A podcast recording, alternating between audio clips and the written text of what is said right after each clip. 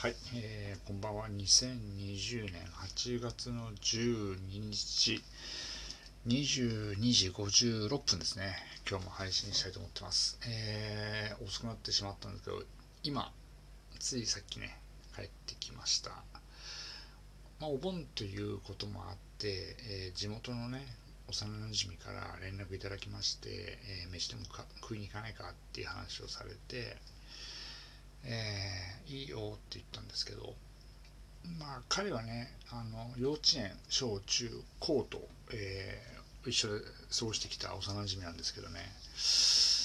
あの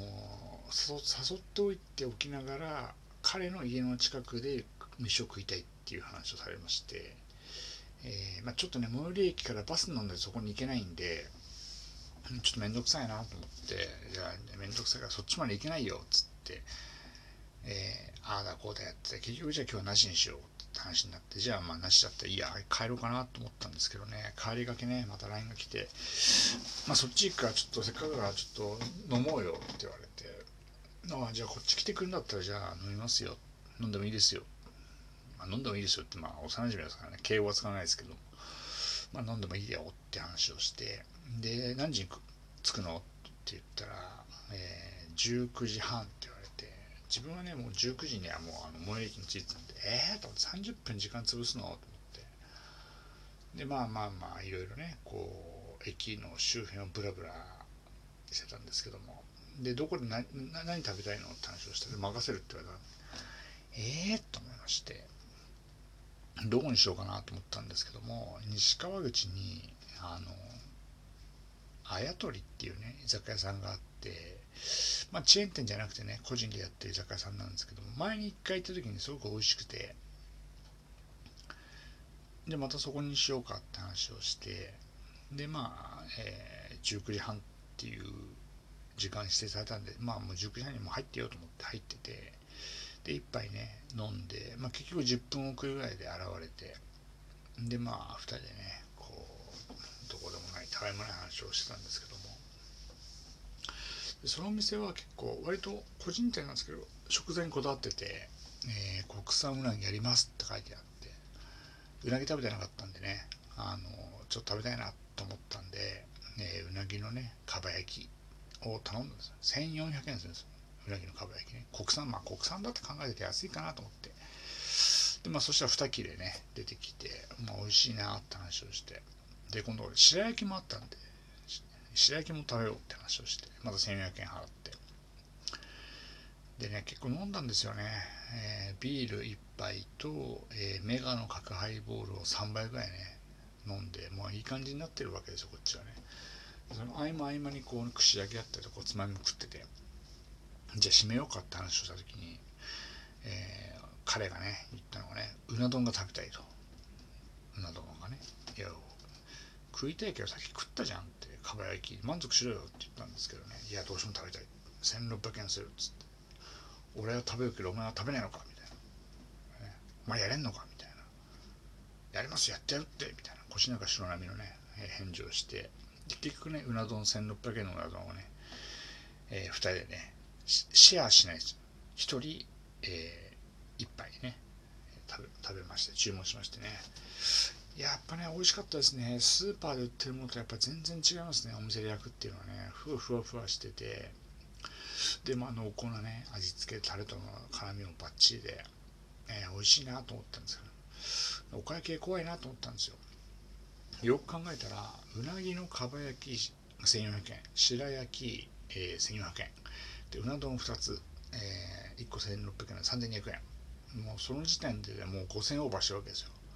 でまあ食って飲んでガンガンガンガンやって久しぶりだからまあちょっとなって話をしてて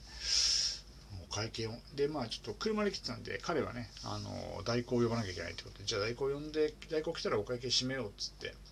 でちょうど30分ぐらいねしてたら代行が来て、ね、じゃあお会計しましょうっつってお会計したらね金額がですよ居酒屋さんですよ。びっくりしましたよ、ね、1万8000円ですよ。1人9000円。ええー、と思って、わーと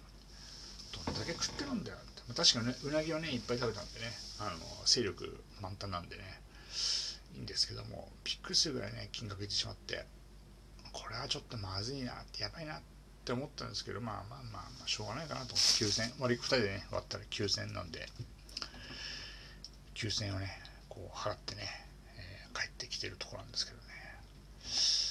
まあ久しぶりにねこう居酒屋さんみたいなのも幼馴染と会うのもいつだろう半年ぶりぐらいかなと思ったんで話も盛り上がってね、うん、楽しかったですねとってもね。でも大体議題になるのはねこう結婚話とこう新居のところみたいなところがあってでその彼は、えー、彼女がいるんですよ。で同じ職場のね同僚の彼女がいるんですけども彼女めっちゃ若くて、えー、今23歳かな、うん、23歳。くらでもまだやり直しが効くのにねなんでこのね38歳のおっさんと付き合ってるのかなって僕は謎だったんですけども。でまあまあまあいろいろ彼女の話をした時にこう一緒にまあ同棲をしたい同棲をしたいんだけども部屋が決まんない何言ってんだろうみたいな。2人のこうねこう意思疎通ができてないんですよね聞いてるとね。かたや彼女は 1K でもいい 1K でもいいけど実家が都内の江東区にあるんで江東区の近くがいい。江東区の近くだったら 1K でもいいっていうのが一つあって。で幼馴染の彼は、えー、どうせ住むなら、